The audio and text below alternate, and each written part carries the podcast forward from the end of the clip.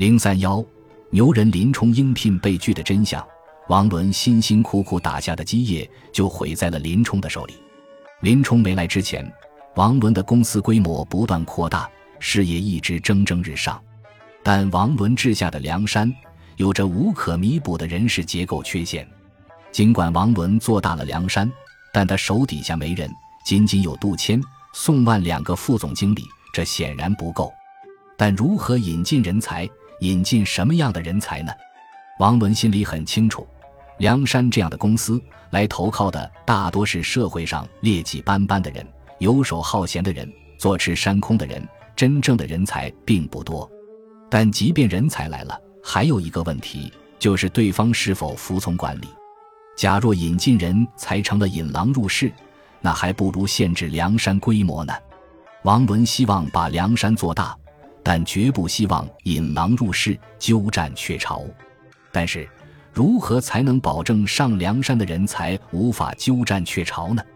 王伦已有思量：第一，这个人必须是他自己找的，跟他有旧交，正所谓知根知底；第二，引来的人才能够保持梁山各部门主管的势力均衡，不能一枝独秀。就在梁山需要调整人事结构的时候，林冲来了。林冲。大宋朝廷的八十万禁军教头，这样的职业经历，对发展梁山这样的公司来说，其潜在的力量是难以估计的。何况林冲也是一个有追求的人，他自视甚高，不但能武，而且习文，仗义是林冲为人最迫重。江湖驰欲望，巾帼好英雄，身世悲浮梗，功名泪转蓬。他年若得志。威震泰山东，实言之，一个想威震泰山东的人，能甘居王伦之下吗？作为公司的创始人，王伦当然有理由拒绝林冲的求职要求。但遗憾的是，林冲背后不仅仅有一个光辉耀眼的职业经历，他还有曾经接济过王伦的柴进同学的人情。林冲不是一个普通的求职人员，这样拒绝林冲入职，就变成了一个技巧性很强的工作。既要顾及柴进的人情，又要拒绝林冲，王伦这时动了一番心思，并实施了三步走的伟大计划。第一步，热情款待。林冲上山之后，王伦举行了隆重的招待仪式，公司高管倾巢出动，对林冲温言软语。第二步，重金礼遇。酒席结束后，王伦拿出了五十两白银和两匹丝绸，这对一个普通员工来说，相当于十几年的收入。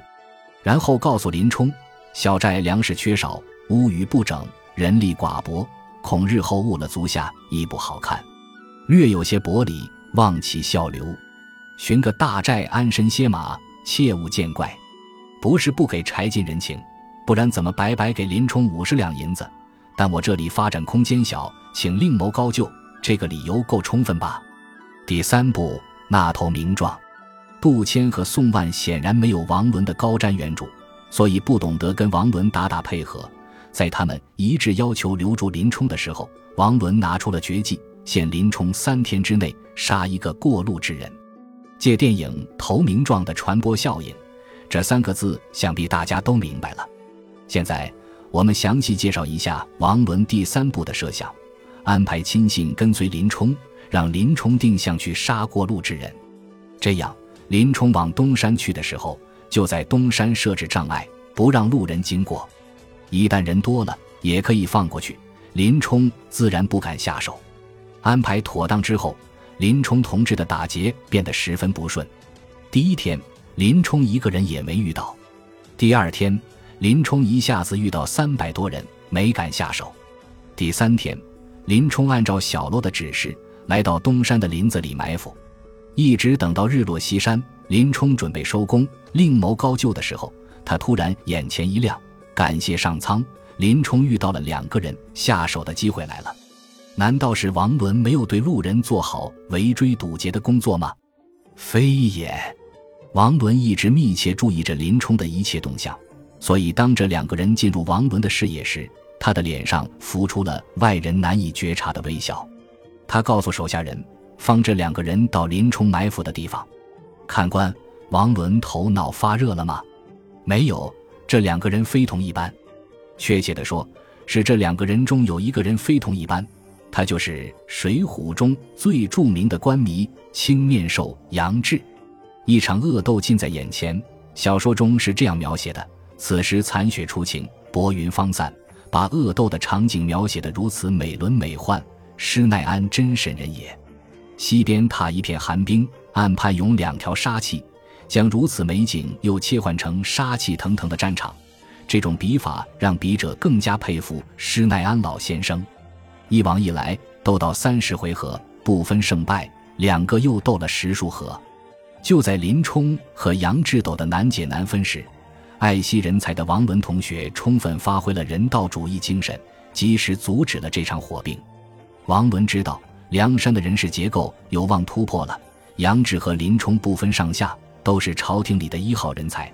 若能把他们两个聚拢在自己的公司里，一方面可以让双方彼此挟制，另一方面又可以让他们为发展梁山做出难以磨灭的贡献。世事岂能尽如人意？不错，王伦无论如何也想不到，当他下定决心改变梁山人事结构的时候，计划不幸落空，最终。不但梁山发展的大业没他鸟事儿，就是连他的性命也因此身首异处。